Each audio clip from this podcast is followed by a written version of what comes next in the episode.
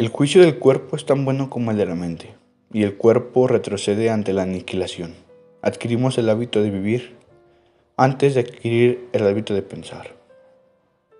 En 1942, Albert Camus escribió un libro titulado Entre Sísifo.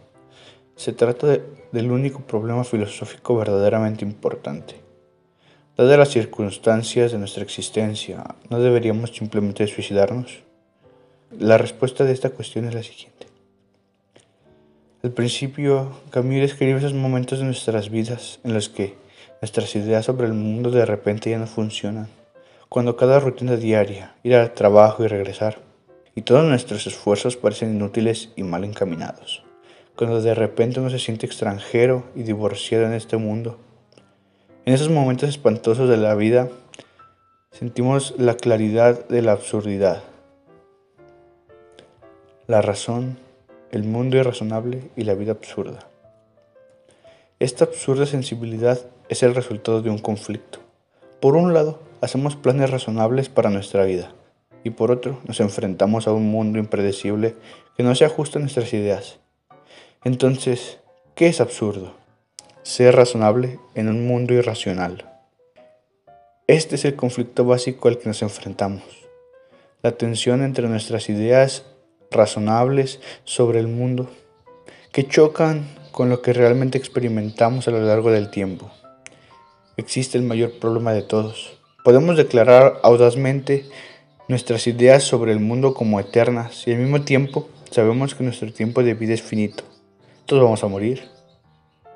Entonces, si la razón y un mundo irrazonable son los componentes clave, argumenta Kim podemos engañar y evitar el problema del absurdo simplemente eliminando uno de ellos. Negando el mundo irracional.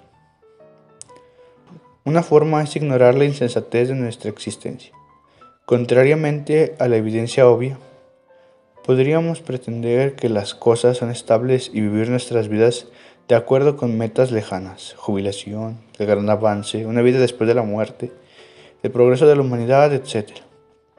Camus dice que si lo hacemos, no podemos actuar libremente, ya que nuestras acciones están vinculadas a estos planes eternos, que la mayoría de veces están condenados a romperse en los acantilados del absurdo. En este punto, aferrarse a nuestros modelos razonables ya no sería razonable.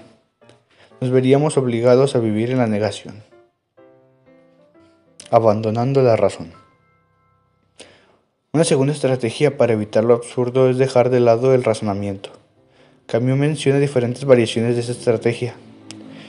Él insinuó a los filósofos que declaran el razonamiento como herramienta inútil, o que dicen que este mundo sigue un razonamiento divino que los humanos simplemente no pueden entender, como Kierkegaard.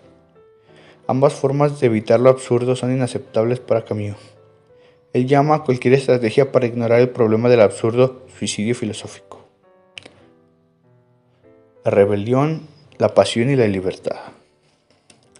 Entonces, si el suicidio filosófico no es una opinión, ¿qué tal el suicidio real? Camus no puede justificar el suicidio filosóficamente. El suicidio sería un gesto extremo de aceptación. ¿Aceptaríamos la contradicción entre nuestra razón humana y el mundo irracional? Y suicidarse para defender la razón no es realmente razonable. En cambio, sugiere que deberíamos hacer tres cosas. Número 1. La revolución permanente. Deberíamos rebelarnos constantemente contra las circunstancias de nuestra existencia y así mantener vivo el absurdo.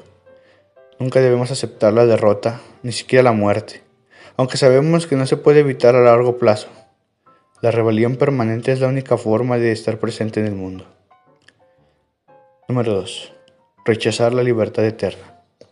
En lugar de esclavizarnos a modelos eternos, deberíamos aferrarnos a la razón, pero ser consciente de sus limitaciones y aplicarla con flexibilidad a la situación actual. O dicho de manera simple, deberíamos encontrar la libertad aquí y ahora, no en la eternidad. Número 3. La pasión. Lo más importante es que siempre debemos tener pasión por la vida, amar todo de ella y tratar de no vivir lo mejor posible, sino tanto como sea posible. Un ser humano absurdo conoce su mortalidad y sin embargo no la acepta, Conoce sus limitaciones y conoce las limitaciones de su razonamiento, pero aún lo aprecia. Siente el placer y el dolor de las experiencias y sin embargo trata de asimilar la mayor cantidad posible. ¿Por qué Sísifo es un hombre feliz? Existe un antiguo mito de la cultura griega. Habla de un héroe llamado Sísifo, quien se rebeló contra los dioses y fue castigado como consecuencia. Fue sentenciado a empujar una roca cuesta arriba solo para verla rodar hacia abajo y seguir haciéndolo por siempre. Camus concluye su libro con una declaración sorprendente y audaz. Uno debe imaginarse a Sísifo feliz. Dice, Sísifo es el modelo perfecto para nosotros, ya que no se hace ilusiones sobre su situación sin sentido y sin embargo se revela contra las circunstancias.